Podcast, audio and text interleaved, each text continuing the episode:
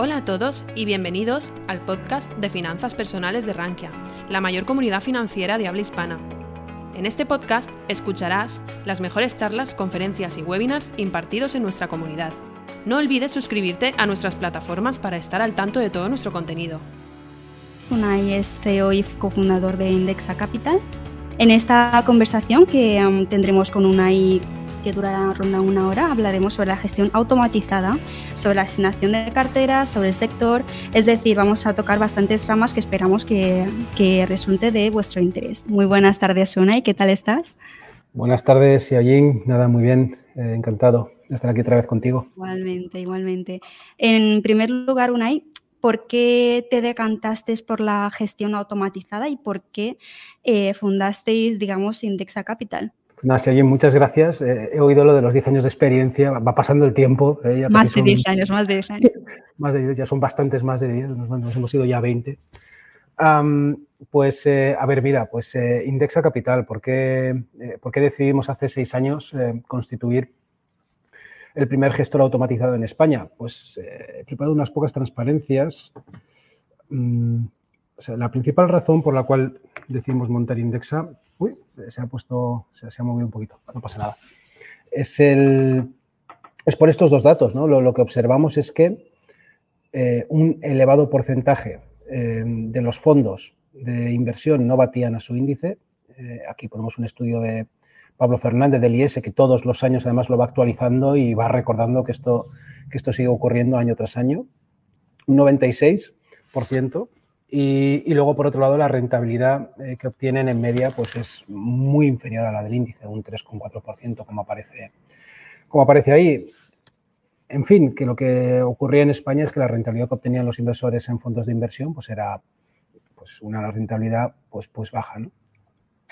Y, y la solución, esto era el síntoma, ¿no? pero las razones por las cuales esto estaba pasando eran principalmente tres. ¿no? Primero, que en España la, gestión está, está, terriblemente bancarizada. Aquí ejemplo, de no dejes que un banco gestione tu patrimonio, sigue siendo, eh, sigue siendo un poco para animar, ¿no? para animar el, cotarro. Y, pero básicamente hay tres, tres razones. Uno es eh, la gestión activa, ¿no? que es la mayoría de los fondos que hay en España em, son, son fondos de gestión activa que lo que intentan es batir al índice pues eh, contratando a un gestor y pagándole una comisión elevada.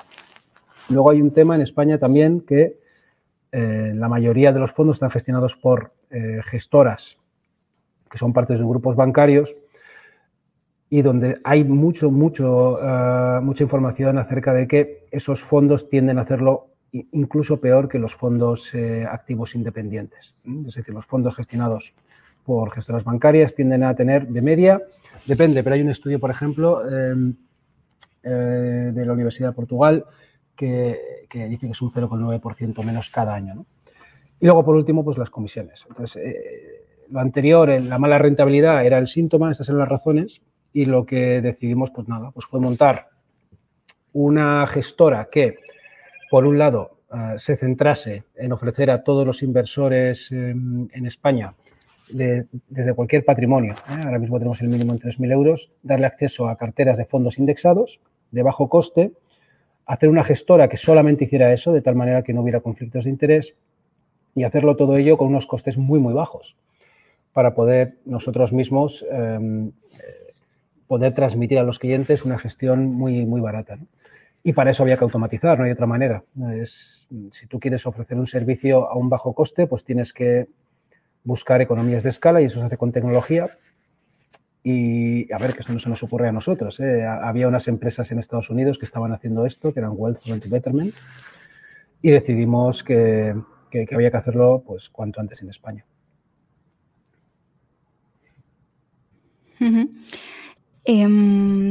En este caso has mencionado que sois un gestor automatizado. Eh, ¿Cómo explicarías este concepto, por ejemplo, para un familiar o amigo, de la forma más sencilla posible? Sí, pues nada, la forma más sencilla sería, bueno, pues tú tienes un, dinero ¿no? que, quieres, que quieres invertir. No, y, lo que buscas son básicamente dos cosas. Uno, quieres eh, maximizar la rentabilidad esperada de ese dinero y y reducir al máximo posible ¿eh? Eh, el, riesgo que se está asumiendo. Y, o lo que se dice también a veces, oye, pues yo quiero, quiero poner a trabajar este dinero, pero no sé muy bien cómo hacerlo. Entonces, los gestores automatizados, lo que, Indexa en particular, lo que, lo que hacemos es, eh, ponemos a tu disposición una página web, en nuestro caso es indexacapital.com, donde vas ahí, te ayudamos a saber qué perfil inversor tienes.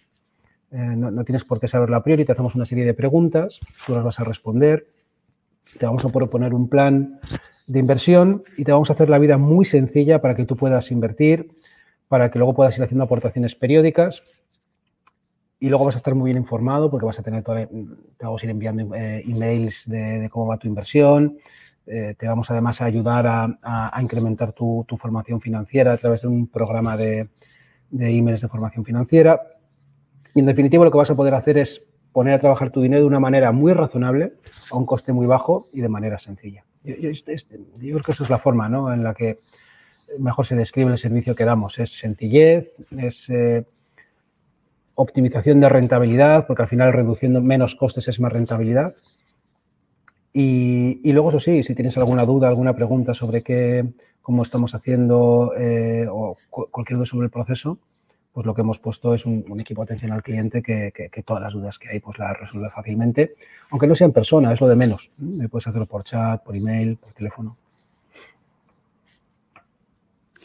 Entiendo. Has mencionado que um, el proceso es es automatizado. ¿Es todo el proceso de inversión automatizable o es importante también cierta intervención humana? Porque a veces creo que hay personas que tienen, digamos, un poco de, miedo de confiar sus dinero, su dinero en un, en, un, en un robot, digamos. ¿Cómo funciona en este caso Indexa? Sí, claro que sí. A ver, mira, hemos automatizado todo el proceso donde eh, el hecho de que lo haga una persona aporta muy poco valor. ¿no? Pues, por ejemplo, eh, el presentarte los resultados de rentabilidad de tu cartera. Pues esto es algo que antes ocurría pues, en una entidad financiera o con tu banquero privado, donde en una reunión presencial te decía, oye, mira, pues eh, el mes pasado ha ocurrido esto, ha ocurrido esto otro y tu cartera ha hecho, esto. Esto se puede hacer perfectamente con una buena aplicación web, una buena aplicación móvil, eh, con una serie de emails donde se te vaya informando de la, de la rentabilidad, cómo va. Es decir, eso te lo puedes ahorrar tú como cliente. Es decir, no, no, hace falta que lo pagues. Otra cosa que se puede automatizar es, por ejemplo, el perfilado, ¿no? que es eso que hemos dicho de esas preguntas que tienes que responder para saber qué, perfil de riesgo tienes. Pues, eh, en fin, te las puede hacer una persona, pero que te las haga, que las respondas directamente a través de una página web y en base a las respuestas se te asigna un perfil, es por lo menos igual de bueno que te lo haga una persona y, muchos pensamos que es incluso mejor, ¿eh? porque no está sujeto a los sesgos ya al día que tenga el banquero de cara, de cara a asignarte ese perfil de riesgo incluso el día que tú tengas. Y, pero hay cosas que no se pueden automatizar, como es, por ejemplo, la configuración de las carteras. Y ahí, desde el principio, eh, lo que buscamos en Indexa fue eh, pues un comité de inversiones, un, bueno, un comité asesor que lo llamamos, nos reunimos trimestralmente, eh, en el cual analizamos si las carteras que tenemos, eh, proponemos para los, clientes, eh, para los clientes en función de su perfil de riesgo, siguen siendo las más eficientes o las que mejor em, pueden recoger el perfil de riesgo de los clientes o no, o si hay que cambiarlas. Entonces, la política que tenemos es diversificar lo máximo posible. O de otra manera decir, pues comprar el mundo. Es, es buscar invertir lo en todas las zonas geográficas del mundo de la manera más barata posible, pero luego sí hay que bajarlo a tierra. ¿no? Al final eh, hay, hay, decisiones que hay que tomar y son las que trimestralmente vemos en este, en este comité. Entonces, bueno, eh, está Manuel Conte, que fue presidente de la CNMV, Luis Martín Caviedes, que es uno de los mayores inversores eh, en capital riesgo en España y, además de manera muy exitosa. Pedro Luis Uriarte, que fue consejero del, delegado del BVA y hace muchos años fue en su día nombrado el mejor CEO del mundo. Y, y Luis Viceira, que en su día, no, perdón, que a día de hoy es eh, vicedecano de Harvard y uno de los mayores expertos que hay en asignación de activos. Alguna vez ha, ha dado alguna charla aquí en, en Rankia. Y, y, en fin, los que están oyendo ahora, si tenéis la oportunidad, buscadla porque es un, es un verdadero disfrute eh, oírle hablar sobre inversiones. Sí, yo pondré después el enlace por el chat para que todos los interesados pues también podéis escuchar el podcast, el podcast con Luis, que de hecho lo, entrevistó Juan Suk, si no recuerdo mal. Y, bueno, sí, una, estabas comentando también de la asignación de activos, de la allocation, de que intentáis diversificar la cartera e invertir en el mundo. ¿Cómo, cómo conseguís esa diversificación? Eh, ¿Por qué es tan importante y en qué activos Indexa nunca invertiría? Sí, a ver, diversificar es de las pocas cosas eh, que se pueden hacer en finanzas y que merece la pena hacerse. Em, al final, tú puedes mezclar activos eh, que se diversifiquen y vas a estar mejor que invirtiendo de manera aislada en cada uno de ellos, porque, porque mm, vas a tener una rentabilidad esperada que puede ser incluso similar, pero vas a reducir el riesgo, ¿no? Y eso pues es algo que hay que tener, es algo en finanzas que hay, que tener. Y me gusta repetirlo porque muchas veces escuchamos que diversificar es para la gente que no sabe o diversificar es para, em, en fin, para el que no está atento. Mm, no, o sea, diversificar es, eh, te evita los riesgos idiosincráticos, es decir, los riesgos propios de cada inversión sobre la que además no, vas a tener control. Así que es, algo, que conviene hacer, conviene hacer y cuanto más mejor. Entonces, en, Indexa lo que nos centramos es en la parte de la asignación de activos, que es la eh, construcción de las carteras. Bueno, para aquellos que no sepáis, hay, como tres niveles eh, a la hora de, gestionar carteras. Una es la asignación estratégica, que es en la cual decides, oye, pues este, este perfil, el perfil 2, por ejemplo, el perfil 2 de 10, va a tener un 25% en acciones, un 75% en bonos. De la parte en acciones va a tener tanto en Estados Unidos, tanto en Europa. Luego, por otro lado, está la asignación táctica de activos, que es, oye, yo creo que este año es el año de Estados Unidos en acciones, con lo cual lo voy a sobreponderar un poco sobre el peso estratégico que le había puesto. Por ejemplo, el caso que he puesto anteriormente, que era un 25% en acciones, y dices, es que yo creo que este año la bolsa lo va a hacer muy bien, voy a aumentar un 35%.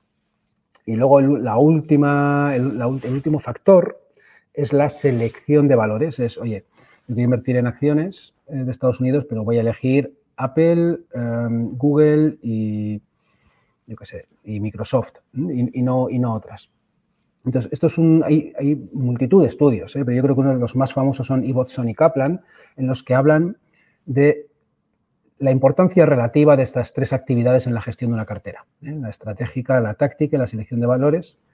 Y lo que ven es que la variabilidad de la cartera depende principalmente de la asignación estratégica de activos y no tanto de la asignación táctica o de la selección de, valores. Entonces, lo más importante es la asignación estratégica. Eso es lo, más, lo, más, lo más importante y por eso nos centramos ahí. Luego, sobre clases de activo hay, mucha discusión. Eh, y, por qué? Pues porque no hay, no hay, una, no hay una definición, eh, digamos, eh, unívoca de lo que es una clase de activo. Pero bueno, a mí me gusta esta definición. Es, yo creo que su día la estudié en el CFA. Entonces, una clase de activo es, em, primero, una clase de activos es, algo que tú quieres incorporar en una cartera de largo plazo. Eso es algo que tú quieres añadir a una cartera. ¿Y por qué lo quieres añadir? Lo quieres añadir Primero, porque diversifica, es decir, porque añade diversificación.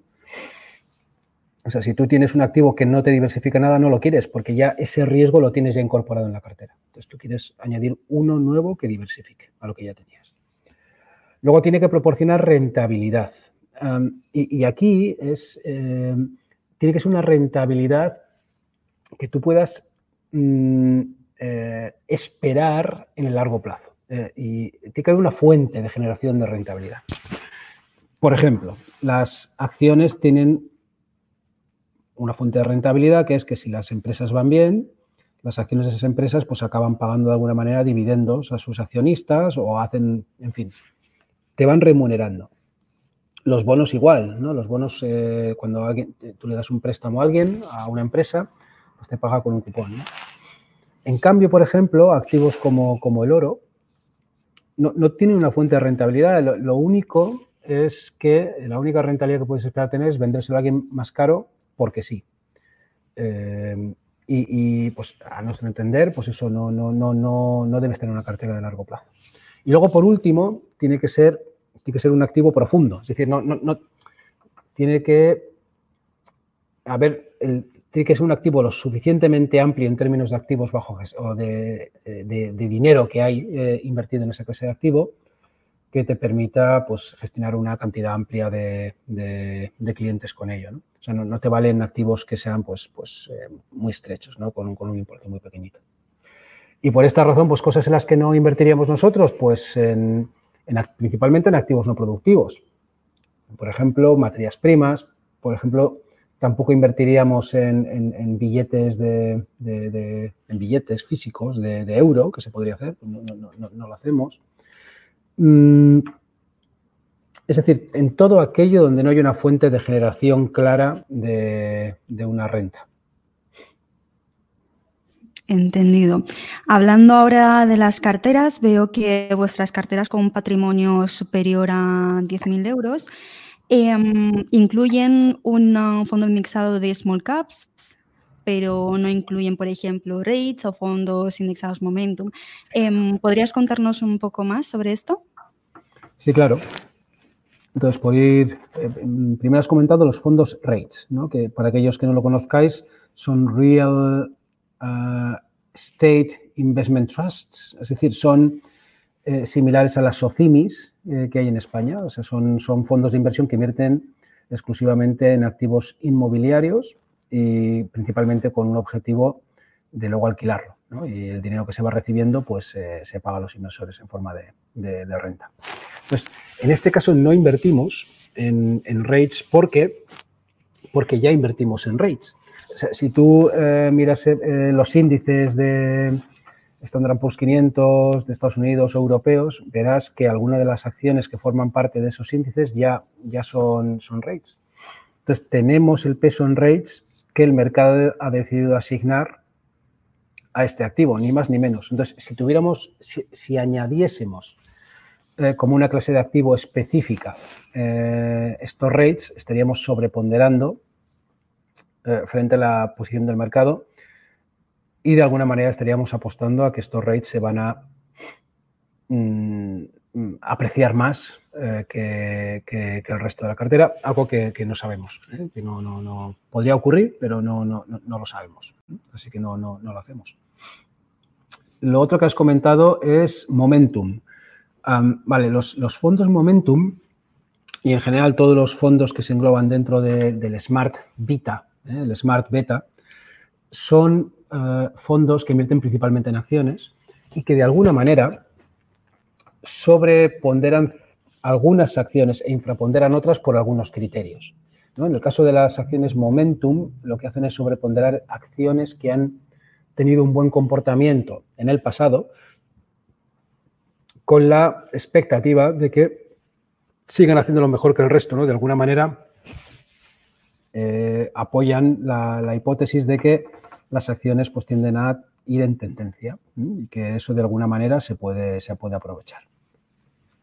Entonces, em, en, Indexa no, no, incorporamos esto eh, porque ya tenemos las acciones Momentum que ha decidido eh, de nuevo, ¿no? Que ha decidido el mercado ah, que haya, ¿no? Y probablemente no lo hayan decidido por eso, ¿eh? sino por otras muchas causas, pero al final, dentro de las acciones en las que invertimos, eh, a través de los índices, algunas de esas son caracterizadas como momentum y, ya invertimos en ellas. Y no queremos invertir más de lo que le toca por, por capitalización. Y mm, has dicho rates, momentum. Ah, ¿y por qué sí small caps? Vale. Em, sí, porque los índices de large caps, por ejemplo, Standard Poor's 500, invierten las 500 mayores compañías, pero si fuera posible, a mí me gustaría invertir en todas las compañías. Mm, claro, en las más pequeñas inviertes menos, pero me gustaría estar invertido en todas. Entonces, como a día de hoy em, no hay índices, o, los hay, pero no en España de manera traspasable, en los cuales yo, en vez de invertir en Standard Plus 500, invirtiera en todas las compañías de, em, de, Estados Unidos o del mundo, no tiene por qué ser solamente Estados Unidos, Entonces hay que compaginar, hay que invertir en dos fondos, uno que sea el de large caps y otro que sea el de small caps, en la proporción que las small caps tienen en la capitalización total. O sea, lo que estamos haciendo de alguna manera es completar la exposición de empresas que no tienen las, los índices de grandes empresas. Perfecto. Y ya centrándonos un poco mm, en las gestoras de los fondos que seleccionáis. Eh, sabemos que Vanguard es la gestora casi referente en gestión pasiva, pero lo cierto es que hay muchas otras casas, por ejemplo Barrock o por ejemplo Fidelity, que ofrecen fondos indexados de costes también muy competitivos. Hmm. En este caso, ¿por qué Vanguard y no Fidelity? Sí, es, es, muy buena pregunta, ¿no? Una vez que ya tienes más o menos las clases de activo definidas, es, bueno, ¿y qué fondo indexado escojo para para replicar esa, clase de activo. Entonces, las cosas que tienes que mirar son básicamente tres. Uno, las comisiones que cobran, dos, el tamaño que tiene, y tres, el seguimiento del índice. Y luego hay una cuarta, que no, he añadido aquí, pero la acabo de ver, que sería la fiscalidad. Y hay que ver si ese vehículo fiscalmente para ti es mejor o peor que otro. Que no depende tanto de la gestora, pero a veces sí, porque depende de dónde tenga domiciliado el fondo. Entonces, en términos de comisiones, como bien dices, en algún caso Fidelity era eh, más barato que Vanguard, creo. En el pasado ahora ya no estoy tan seguro, tendría que volver a verlo, pero en su día cuando lo analizamos era así. Y eh, ahora bien, el tamaño era muchísimo más pequeño eh, de los fondos de Fidelity comparados con los de Vanguard. Y lo más relevante es que el seguimiento del índice, es decir, cuando comparabas y analizabas la rentabilidad que había obtenido el fondo contra el índice y comprabas los fondos similares ¿eh? entre sí de Fidelity, Vanguard, iShares y el resto, lo que se observaba es que los de Fidelity se quedaban atrás. Y, en su caso llegué a entender por qué era, ¿eh? hablando con la gestora y rebuscando y demás. Y era porque como eran fondos que no eran muy grandes, pues había cierta recuperación de dividendos y demás que no se estaba haciendo, que no, porque no era, no era material. Entonces, al final, esa, esa recuperación de dividendos hacía que se perdieran unos puntos básicos, que era lo que, era lo que hacía que se, se quedara por detrás. Un detalle aquí, para la gente más técnica, es comparar rentabilidades en plazos fijos, por ejemplo, de un año, eh, diferentes fondos y exclusivamente hacer una comparación de esa manera, es muy complicado porque la mayoría de estos fondos tienen lo que se conoce eh, como swing price. El swing price es Mm, tú cada día valoras los activos que tiene el fondo, pero el valor liquidativo lo mueves un poquito para arriba o para abajo en función de si tienes entradas o salidas. De tal manera que proteges a los eh, accionistas que se quedan. Imaginaros, hay un día que hay muchas salidas, entonces lo que haces es que aumentas un poquito el valor liquidativo de ese día, al revés, reduces un poco el valor liquidativo de ese día, los que se van se van a un precio más bajo y proteges a los que se quedan. claro, como los fondos aplican swing prices mm, todos los días y depende de si hay entradas o salidas propias, te puedes encontrar que justo los días que estás comparando, estás comparando un día en Fidelity donde el swing price le va a favor, ah, porque el primero estaba más bajo y el final estaba más alto, y en otros casos al revés.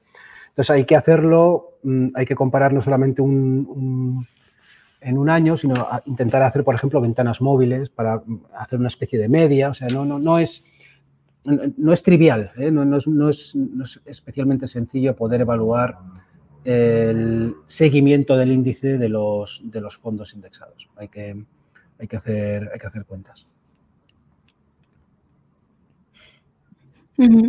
Perfecto. Eh, hablando ahora de comisiones, eh, me gustaría profundizar un poco en el gestor automatizado y en concreto sobre las comisiones de, los gestores automatizados. Sabemos que un fondo tiene comisión de gestión, comisión de depósitos, suscripción, reembolso, incluso de éxito. ¿Cómo funciona en este caso las comisiones de, Indexa? Sí, mira, pues he preparado esta transparencia. Entonces aquí se comparan, se comparan dos dos inversiones alternativas, ¿no? Una eh, indexa y otra eh, invertir en un fondo de inversión de un banco de, un banco medio, ¿no? Y ahora explico todas las comisiones. Entonces, en el caso de indexa hay tres, son, son tres comisiones. La primera que se paga es a la propia Indexa, que de media es un 0,30% IVA incluido. Esa es la comisión de gestión de cartera, porque en Indexa lo que hacemos es gestión de carteras. Te gestionamos una cartera de fondos indexados. La siguiente es 0,12, eh, que es la comisión de custodia, que es lo que tú pagas a el banco, que bien puede ser Inversis o CK por abrir tu cuenta de efectivo y de valores ahí y, cubre el coste, pues eso, ¿no? De la contabilidad, de que te hagan los impuestos, etcétera, etcétera. Y por último están las comisiones que cobran las diferentes gestoras, Vanguard, eh, iShares, etcétera. Es un 0,08, en total 0,50. Y a la derecha, lo que estimamos eh, son todos los costes que, eh, que soportas a la hora de invertir en un fondo de inversión habitual. Que ahí viene el detalle cómo está calculado, pero básicamente es, por un lado, tienes la comisión de gestión del fondo, lo que le pagas a la gestora, pues, eh, pues, si es el Santander, Santander, quien sea. La comisión de administración del fondo, que es lo que, o de depositaría, que es lo que le pagas al, depositario del, fondo. Otras comisiones, que principalmente son, principalmente en fondos de fondos, son las comisiones que pagas a los fondos que son parte de ese fondo de inversión pero también hay otras cosas como auditoría, etcétera, etcétera. Y luego, mm, bueno, dentro de otras comisiones también tienes una estimación de cuál sería el corretaje, el, coste que tienes a la hora de comprar y vender las acciones en esos fondos. Y luego, por último, es el alfa negativo medio, que eh, a eso como a, eso, ese cálculo llegamos por diferencia. Em, eh, hay un estudio que dice que los fondos en España, eh, en un periodo concreto, lo hicieron un 3,4 3,4% peor que los índices, pues lo que no es explicado por comisiones tiene que ser de alguna manera explicado por una mala por, malas decisiones de gestión, por conflictos de interés, por lo que sea, y que asciende a un 1%. Entonces, al final la comparativa pues es entre un 0,5 en, en Indexa, porque ahí no hay alfa negativo porque invertimos o procuramos invertir lo más parecido al mercado, y el otros costes de bancos, perdón, y, el coste de los bancos, que es un 3,4%. Es decir, estimamos que el ahorro total en costes y comisiones pues, es de un 2,9% al año. Y también quería, bueno, antes habías comentado eh, en tus primeras diapositivas que los fondos de gestión activa eh, a largo plazo suelen comportarse peor que los fondos de gestión activa. Entonces, mi duda es, Em, ¿Podríamos tener una cartera de fondos indexados y fondos de gestión activa? ¿Son compatibles ambas, ambos estilos de gestión o son um, excluyentes? Me gustaría también conocer tu, opinión. Sí, claro. A ver, pues eh, mi opinión es, y, la de Indexa, es que la mayoría de la cartera que, que tienes debería estar invertida en fondos indexados de bajo coste diversificados, porque es lo que maximiza tu rentabilidad corregida por riesgo. Mm, la esperada. Ahora bien, eh, antes de empezar a invertir, eh, a la pregunta de cuánto debería invertir, lo primero que tienes que hacer es hacer un, montoncito, eh, una cantidad de dinero que tienes que apartar, que es una, pues una red de seguridad, pues depende, pero entre 6 8 meses. Hay personas que dicen que a medida que te vas haciendo mayor quizá debieran ser más meses, en fin. Pero una cantidad de dinero que esté en efectivo. Luego puedes tener hasta un 20% de tu cartera que inviertes en cosas que a ti te gusten y que te interesen. Y, ahí, ahí pueden entrar los fondos eh, de gestión activa u otras cosas. Y, luego el, la gran parte debería estar en, en fondos indexados. Entonces, ¿Dónde sí que veo necesario eh, invertir en gestión activa? Donde la indexada es imposible. Por ejemplo, pues en toda la parte de inversión no cotizada, donde construir un, índice es imposible. Este, si tú quieres, eh, no se puede hacer, ¿no? Porque lo primero que tienes que pedirle a un índice es que sea líquido, ¿no? Para poder comprar y vender. Entonces, eh, si es no cotizado es imposible. Entonces, ahí necesariamente la gestión tiene que ser activa. Entonces, yo reservaría ese 20% para esa parte donde la gestión activa es, condición necesaria. Perfecto. Em, ahora retomando un poco mm, lo que has comentado sobre el swing price, también te quería preguntar, em, los fondos indexados en principio traquean un índice de referencia, pero he visto casos en los que, por ejemplo, un índice ha cerrado con un 2% de incremento, sin embargo, el fondo indexado, cuando ves en la, cuando entras a la aplicación y ves el fondo, pues ha caído. ¿Cuál puede ser la diferencia entre, cuál puede ser la, explicación a esta diferencia? Sí, habría que ver el caso concreto, pero una razón sin duda es el, es el, swing price. Imagínate que es un año, que es justo un día en el que ha habido muchísimas salidas eh, del fondo. Entonces, lo que va a hacer el gestor de fondo es bajar el valor liquidativo al final del día de manera artificial. De manera artificial, porque lo que quiere hacer es, es eh, que el coste de vender las acciones para que eh, poder enviar el dinero a, las, a los inversores que están saliendo del fondo lo cubran los que salen, no los que se quedan. Entonces lo que haces es que bajas el nivel del valor liquidativo y luego al día siguiente se recupera. Entonces, muchas veces lo que verás, si esa es la causa, es que un día eh, está por debajo del índice y al día siguiente está por encima. Entonces, lo, que está pasando precisamente, en, ese caso, eso es una buena indicación de que ahí lo que está ocurriendo es, es el swing price. Esta es una. Y luego hay veces que, no se está haciendo un buen seguimiento del índice, que puede ocurrir. en situaciones, sobre todo en, fondos más líquidos, es menos probable, pero en fondos más ilíquidos, es decir, que invierten en, acciones o bonos que tienen menos liquidez, te puede pasar. Te puede pasar, por ejemplo, que tú tuvieras que comprar algo, pero no has podido hacerlo porque no tenías suficiente liquidez y precisamente esa inversión es la que mejor ha ido. O hay veces que en vez de tener una gestión de réplica física, lo que tienes es una gestión eh, de réplica eh, por muestreo. ¿eh? Tienes una réplica, por muestreo. Es decir, que en vez de las 500 acciones del Standard Poor's 500, inviertes en 480. Entonces, puedes tener la mala suerte que precisamente esas 20 pues, lo estén haciendo mejor que el resto. Eso es poco probable, pero podría ser. Entonces, eh, hay, hay, vamos, hay, días que hay diferencias. Cuanto más ilíquido sea el fondo, más probable es que haya, eh, perdón, cuanto más ilíquidos sean los activos del fondo, más probable es que haya, que haya diferencias. Perfecto. ¿Ahí el cambio de divisa o en la divisa del fondo y el índice eh, tendría alguna relación que, que, pueda causar esta diferencia?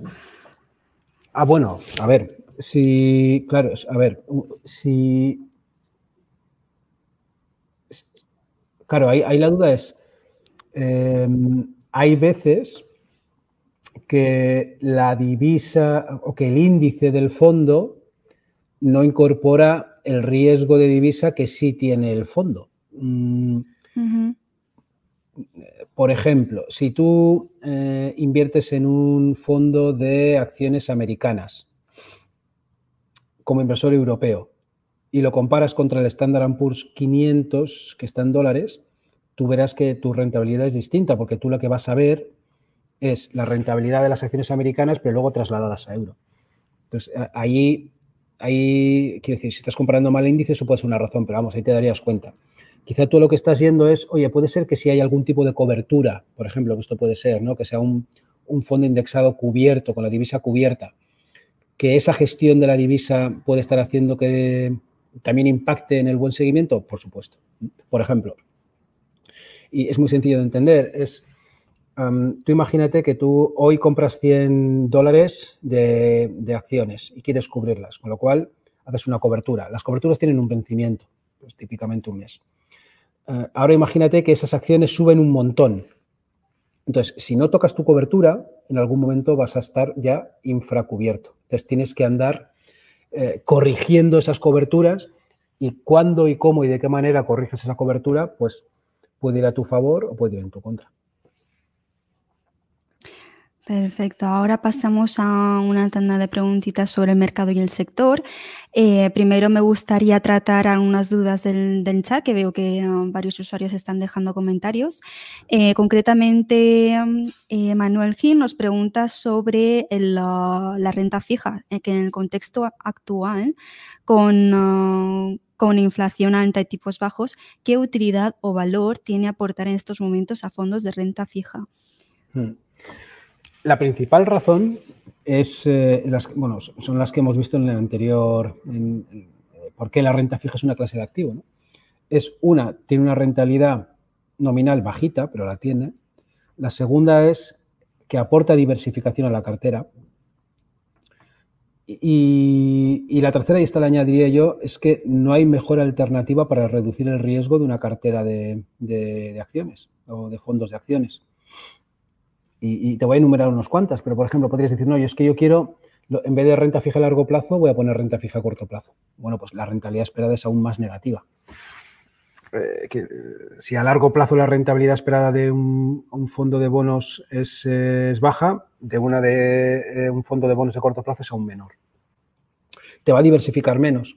Ahora bien, si se cumple lo que tú crees que es que en el futuro eh, va a haber subidas de tipos por encima de lo que está esperando ya o recoge ya eh, las expectativas del mercado, estarías mejor en el fondo de, bonos a corto, pero es que no sabes si va a pasar eso. Puede pasar eso o puede pasar lo contrario. En enero se pensaba que iba a haber unas subidas de tipos de interés muy rápidas, eh, ya lo recogían los bonos, hubo caídas, después llegó la guerra que todos conocemos y de nuevo los bonos se han vuelto a apreciar y han vuelto a funcionar como, eh, elemento diversificador de las, de las, carteras de acciones. Así que, salvo que eh, tengamos suerte y pensemos, eh, si, tomar una posición frente a la que te da el, mercado es posicionarte sobre lo que el consenso dice. Y, y ahora los tipos a largo están en un nivel todavía bajo porque el mercado en su conjunto ha decidido que las subidas de tipos quizá no vayan a ser tan rápidas como, como, como, algunos creen. Y la inflación, sí, claro, pero es que la inflación es para todos, ¿no? Es tanto para renta fija como para renta variable. Y, y lo único que hace eh, la inflación es pues, que la rentabilidad real para todos pues vaya a ser más baja de lo que, lo que pensábamos hace unos meses, pero contra eso la alternativa que te dicen algunos es, oye, invierte más en activos que te protejan contra la inflación, pero muchas veces esos activos tienen más riesgo y entonces no puedes. O sea, si, tú lo que buscas es protegerte totalmente contra la inflación, o no totalmente, sino protegerte más, pues tienes que irte hacia una cartera de, pues donde haya muchas acciones, ¿no? que, que de alguna manera el valor de las acciones eh, está más ligado a la inflación, ¿no? Por cómo las empresas luego van recogiendo la inflación en, sus precios. Pero claro, para eso tienes que tener un perfil de riesgo muy elevado y, por ejemplo, durante esta guerra, pues eh, poder soportar un 20 o un 20 y tantos por ciento de caída. Efectivamente. Y en relación a lo que has comentado sobre la guerra, es, cierto que hemos pasado las que semanas muy volátiles en los mercados mm. y la gente está en, pánico, como, como, como, es normal. ¿Qué les dirías? ¿Qué mensaje les transmitirías? Y si es mejor seguir eh, aportando mes a mes o esperar a que siga cayendo un poco más, esperar a que recupere un poquito. ¿Cómo ves esta situación, Unai? Mm. Sí, es. Aquí voy a, voy a contar unas pocas cosas, ¿no? Es, eh, lo primero es, eh, ¿debo buscar el mejor momento para invertir o desinvertir? La respuesta es que no, eh, por varias razones. La primera es que lo normal es que si lo intentas vaya en tu contra. Y, y, aquí hay un montón de estudios, ya lo veis, cada una de esas barras es la rentabilidad que pierdes o que perdieron en un plazo concreto y en algún tipo de activo concreto. Hay, hay eh, estudios sobre acciones, estudios sobre hedge funds, estudios sobre fondos de inversión, hay todo, planes de pensiones. Y, y se ve, o sea, no hay ninguna barrita para arriba. ¿eh? O sea, de media, todos los inversores que intentaron eh, hacer timing de mercado, buscar el mejor momento para invertir y desinvertir, lo hicieron peor que, que si no hubieran hecho nada, que se hubieran comprado y se hubieran estado quietos. Entonces, eso nos tiene que decir a ver, cuidado, ¿no? Que si, a la mayoría les pasa, lo más probable es que a mí también, ¿no? Aunque crea que no, pero es lo más probable.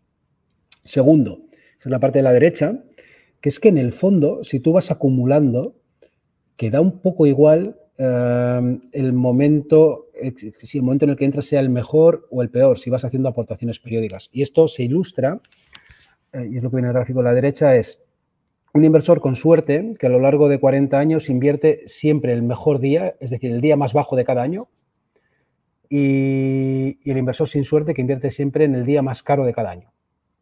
Y va invirtiendo 10.000 dólares todos los años de esa manera. Entonces ya veis, y eso, es como va la evolución en dólares.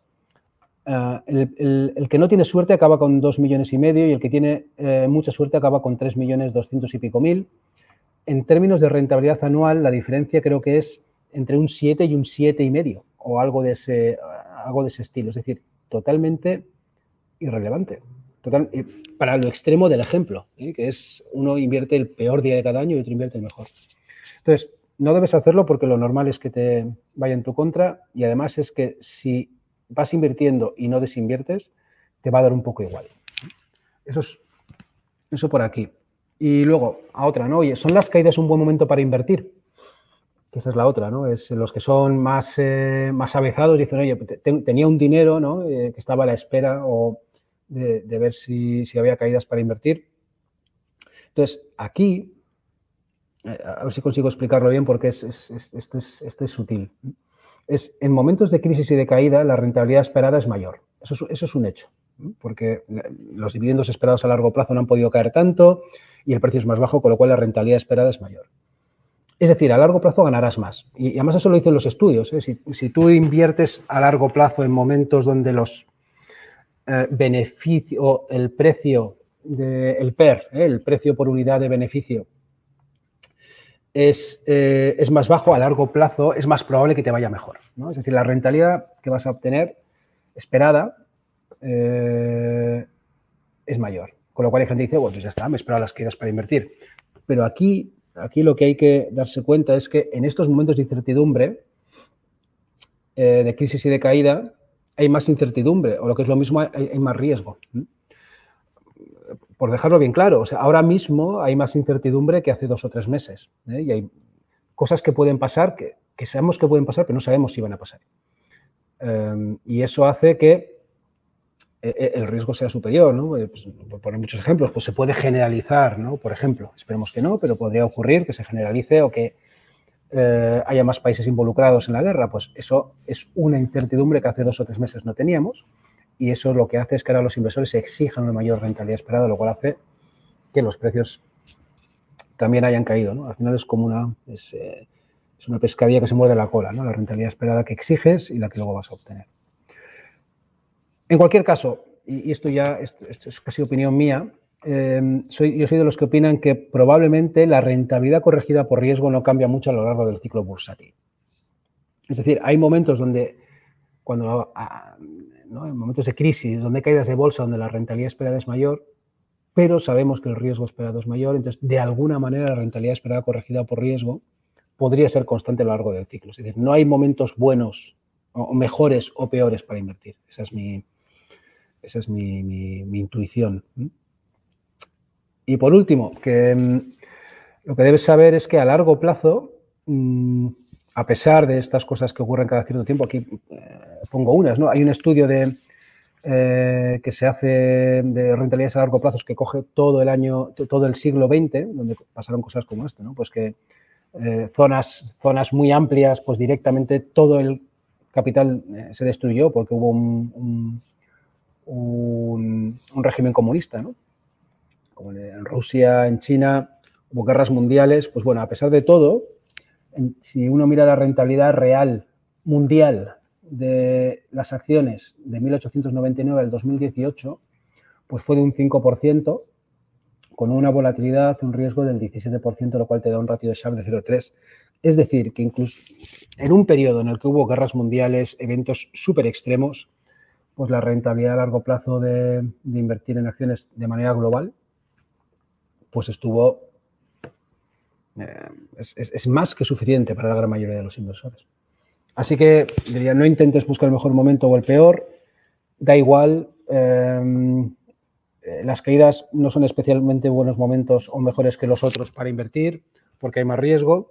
Y por último, eh, el mercado a largo plazo te da una rentabilidad razonable, así que, así que deberías invertir. Esos son todos los comentarios que tengo. Perfecto, Unai. Eh, Anselmo nos pregunta que cómo considera, consideraríais el ciclo bursátil en el que estamos actualmente. Eh, ¿Estamos en un ciclo alcista? Y si es así, ¿en qué fase estamos próximos a fin de ciclo? Pues, eh, a ver, aquí una de las principales razones por las que decimos montar indexes para no tener que dar predicciones. Pero, pero bueno, yo te voy a dar te voy, a dar mi, más sincera opinión, teniendo en cuenta que, lo que yo pienso luego no lo aplicamos a la hora de gestionar, porque aquí hacemos inversión global, diversificada y donde no hacemos asignación táctica. Pero te cuento, eh, estamos en tipos en mínimos y hay una inflación eh, elevada de alguna manera, en algún momento, y no sé a qué ritmo, pero se debiera empezar a subir tipos. Pues bueno, eso te indica que estás, que estás empezando a acercarte al final de lo que es el ciclo de tipos, que es lo que más o menos te marca el ciclo, el ciclo económico. Eh, y eso te puedo decir, los, los, en Estados Unidos parece que están un poquito más decididos los banqueros centrales a, cometer eh, las subidas de tipos. En Europa pues menos, eh, menos decididos, pero sin duda yo creo que estamos ahí. O sea, estamos, eh, salvo catástrofe, eh, pues poco a poco iremos viendo cómo se retiran estímulos monetarios. ¿Y eso en cómo se refleja? Pues se refleja en que las rentabilidades esperadas, pues en este momento del ciclo, pues son más bajas que si estás en un momento del ciclo donde, en otro distinto que estás tras las caídas, donde las valoraciones están deprimidas, etcétera. Pero es lo que hay. Y, intentar esperar ¿eh? a, que, a que esto sea de otra manera, pues puede llevarte mucho tiempo y entonces aplica todo lo que he contado anteriormente. Perfecto. Una pregunta más acerca del de los gestores automatizados. ¿Podría un gestor automatizado europeo dar servicio en España? como en caso de la empresa alemana Scalable o la inglesa Nutmeg, que vemos ahora publicidad en bastantes sitios. Y en caso afirmativo, ¿serían traspasables esas carteras de fondos? Mm, entonces, ahí, eh, por supuesto que podrían dar el servicio. Dentro de, dentro de la Unión Europea, pues eh, existe, mm, eh, está bastante regulado. Nosotros, por ejemplo, desde Indexa damos servicio en Bélgica. Y, ahora estamos trabajando para empezar a darlo en Francia. Entonces, sí se puede dar, pero eh, aplica lo que ya has apuntado, es, en España, en el mundo de la inversión, es, especialmente local, como lo tenemos aquí montado. Por un lado tenemos los planes de pensiones, que es un producto local. eso pasa en todos los países europeos. Cada uno tiene el suyo, además. Pero en la parte de, digamos, de inversión más tradicional, de inversión en fondos, aquí hay un régimen fiscal, que es el de los traspasos, que hace que invirtamos principalmente en fondos e invirtamos mucho menos en acciones, ETFs o, bonos en directo que en otros países. Y por esa razón, lo más probable, eh, sobre todo eh, en entidades que están intentando abrir varios países en Europa, es que empiecen con una, por lo menos empiecen con una propuesta que, no, que fiscalmente no, no, vaya a tener mucho encaje. Entonces, no, conozco la oferta concreta de las empresas que has dicho, pero me puedo imaginar que será, que será así. Pero aprovechando tu pregunta, hay una cosa que ahí sí me gustaría sacar un poco de, pecho, que es, eh, la filosofía en la que, con la que hemos montado Indexa desde el principio, que es, a ver, si tú lo que quieres es tener costes bajos o quieres ofrecer una gestión a un, a un coste, a un coste lo más bajo posible, pues tus operaciones como, como empresa tienen que ser bajas y por lo tanto el dinero que tienes que eh, captar de inversores, de socios para realizar esa operación, esa operativa, pues tiene que ser poco. Entonces, esto es un estudio que hicimos, a ver, que hicimos en, es que no veo la fecha, justo pone, ah, sí, en septiembre de 2021, y es un ratio en donde calculamos los activos gestionados entre eh, el número de millones de euros que, ha levantado cada empresa dentro de los gestores automatizados independientes en Europa. Y bueno, ya veis que la barrita más alta es la de Indexa, lo cual significa que somos los que más activos gestionamos por eh, unidad de inversión que hemos recibido, por millón de euros. Y, esto, pues lo que nos hace es, primero, somos los, únicos rentables del mundo, así que mm, antes lo, comentaba con, mis socios, es que ganamos más dinero que todos los demás juntos, ¿eh? porque todos los demás están, en pérdidas, em, fruto de esa filosofía de reducir costes y luego progresivamente ir bajando las comisiones a clientes a medida que se vaya pudiendo hacer de manera, de manera sostenible. Perfecto. Em, ¿Habéis avanzado algo más en la salida de bolsa de Indexa Capital? Y Pedro también nos pregunta en ese sentido si puede afectar la salida a bolsa en su servicio. Mm. Pues mira, de momento eh, lo que seguimos haciendo es seguimos eh, juntando información acerca de las diferentes posibilidades que hay. Cada vez tenemos más clara o más claro que es la opción eh, que maximiza el valor para los clientes y que por lo tanto es la opción que queremos, eh, que queremos también para nosotros como, socios y accionistas, ¿eh? porque al final si maximizamos el valor para los clientes, indirectamente estaremos eh, maximizándolo para nosotros mismos como socios del negocio. Y, a diferencia de lo que pregunta, es, muy buena pregunta la que, hace, la que ha hecho el usuario, es, eh, oye, si sale a bolsa, ¿qué va a pasar? ¿Va, a empeorar el servicio? ¿Va a mejorar? O sea, nosotros como gestores siempre vamos a estar pensando en el largo plazo, siempre. O sea, nos da igual que cada tres meses o seis tengamos que presentar resultados en donde sea, porque nosotros sabemos que lo importante, lo importante, donde más valor hay es en el largo plazo, siempre. Cualquiera que haya, cualquiera que haya valorado una empresa sabe que los resultados de los tres, cuatro años siguientes valen muchos menos que los del quinto en adelante a perpetuidad nosotros estamos centrados ahí y lo que haremos es utilizar las herramientas que nos den eh, esa, exposición en bolsa pues para mejorar el servicio de, los clientes. Eso ya pues eh, lo iremos viendo cuando llegue, pero pensamos que es el paso correcto para los clientes y por tanto para nosotros. Genial. Y una, y después de tanto tiempo en este sector, ¿Cómo estás viendo la cultura financiera en España y echas en falta, echas en falta algo? Hmm. Mira, pues aquí preparo una transparencia. Está aquí, que es, hay, un estudio que es el que aparece ahí, es el Financial Literacy and Mutual Fund Investments, Who Buys Actively Managed Funds, que hacía una cosa muy interesante. Ellos eh, te preguntaban cuál es el porcentaje de fondos indexados versus fondos activos que tienes en cartera y luego te hacían una serie de preguntas de cultura financiera. No, recuerdo cuáles son las preguntas, pero ahí viene, si entras, están ahí y en el blog de Indexa tenemos un, resumen en, español sobre, sobre el contenido del, del artículo. Básicamente, la conclusión era que cuanto mayor era el porcentaje en fondos indexados, mejor respondías a las preguntas de cultura financiera. Em, es decir, que hay una, de alguna manera, una relación entre cultura financiera y porcentaje de fondos indexados en tu cartera. Y, esto a mí me encanta. Em, y, entonces, claro, la pregunta de cómo va la cultura financiera, pues, pues yo creo que está mejorando porque los activos de Indexa están creciendo. Entonces, eso es que cada vez hay más gente con, cultura, con, mayor cultura financiera en Indexa, en, en España. Esa sería la próxima, vamos, si el, la inversión en fondos indexados es una buena proxy de la cultura financiera, que yo creo que algo de eso hay. Eh, el crecimiento que estamos viendo indica en Indexa pues, que, está creciendo la cultura financiera. Perfecto. ¿Alguna mm, novedad sobre los servicios de Indexa eh, últimamente o tenéis lanzado, tenéis pensado lanzar algún nuevo producto? Algún plan de pensión europeo, por ejemplo?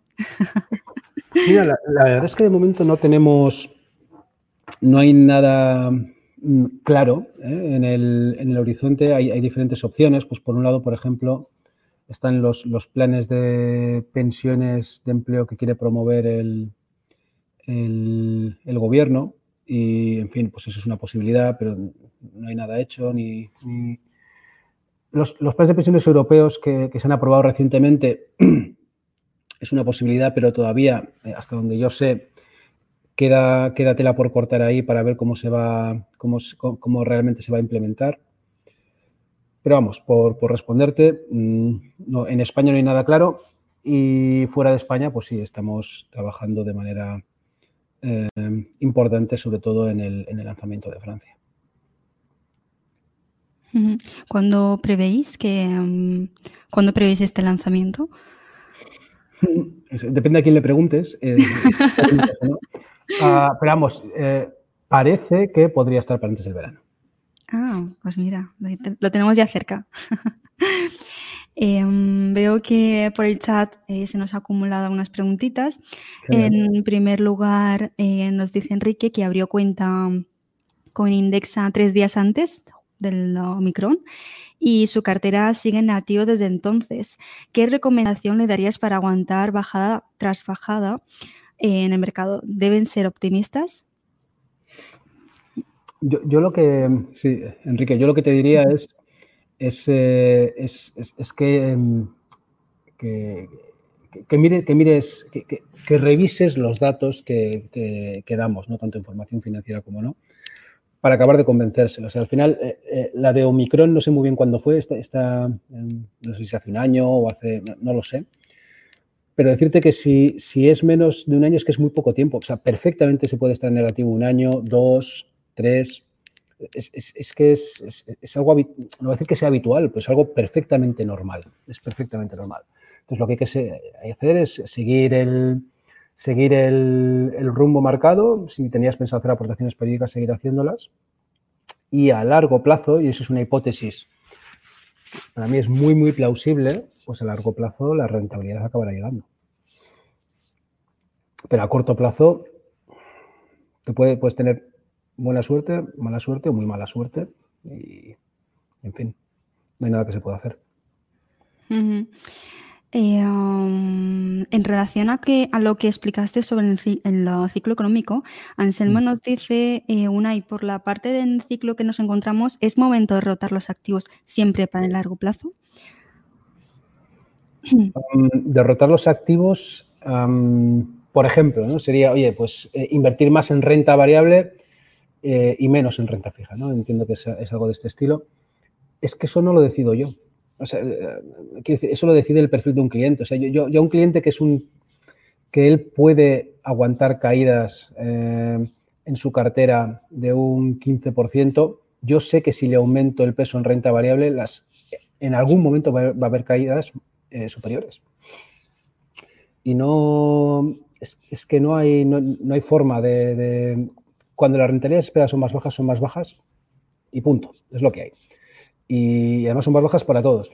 Y de nuevo, intentar posicionarte, si haces eso, oye, voy a poner más renta variable, pero luego de repente mm, hay unas caídas brutales en bolsa y dices, me he equivocado, no, debería haber hecho esto.